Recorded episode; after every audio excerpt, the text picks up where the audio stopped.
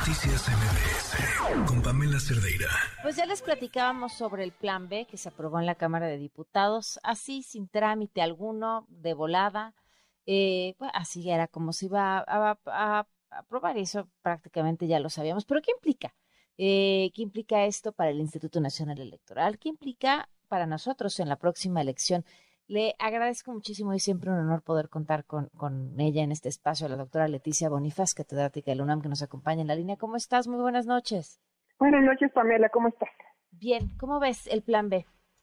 Pues mira, yo siento que todavía, bueno, primero falta analizar línea por línea porque es una reforma muy amplia, falta todavía ver qué pasa en el Senado y la verdad, desde hace mucho en México existen los contrapesos y el 105 constitucional prevé que ante casos de mayoriteo como este, pudiera el 33% de los integrantes de cualquiera de las cámaras ir a la Corte a promover una acción de inconstitucionalidad.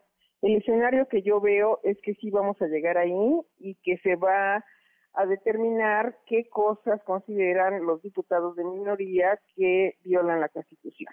En ese caso, la Corte tiene que resolver con buen tiempo, son 30 días naturales que van a tener a partir de la publicación en el diario oficial y ya la Corte determinará que sí es constitucional y que no. Así que yo veo que todavía esto no está consumado, que falta mucho por ver en el terreno jurídico. Ahora, eh, ¿la Corte tiene este tiempo límite para resolver? ¿No puede quedarse el, el asunto guardado?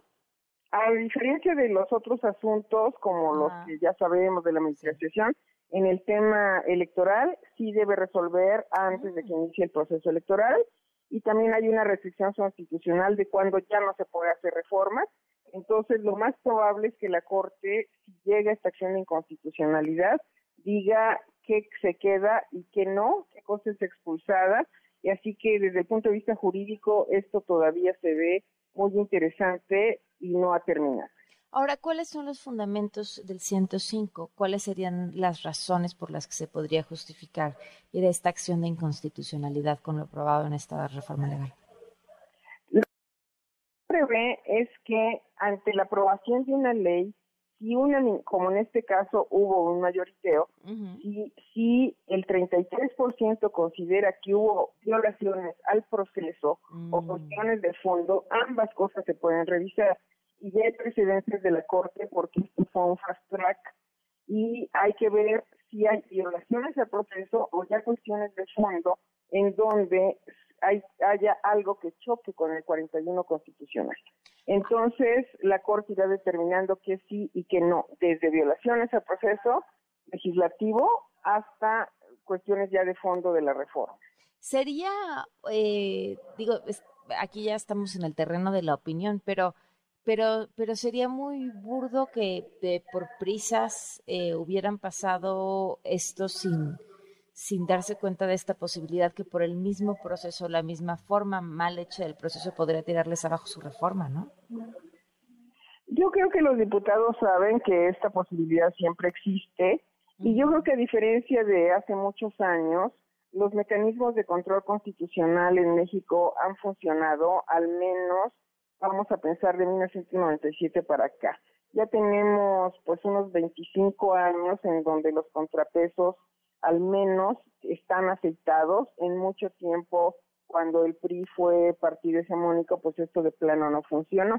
Pero mm, desde Cedillo para acá, digamos, ya con la nueva corte y las nuevas competencias, el 105 ha sido algo que está allí. Claro, necesitarías después que ocho ministros de la Corte vayan validando cada punto, pero yo siento que esto no se ha terminado y apenas yo estoy revisando a fondo, línea por línea, de lo que se está poniendo en este plan B. Parece ser que hubo algunos ajustes en relación a la sala especializada, en relación a las sanciones, pero todavía no lo he revisado a profundidad como para...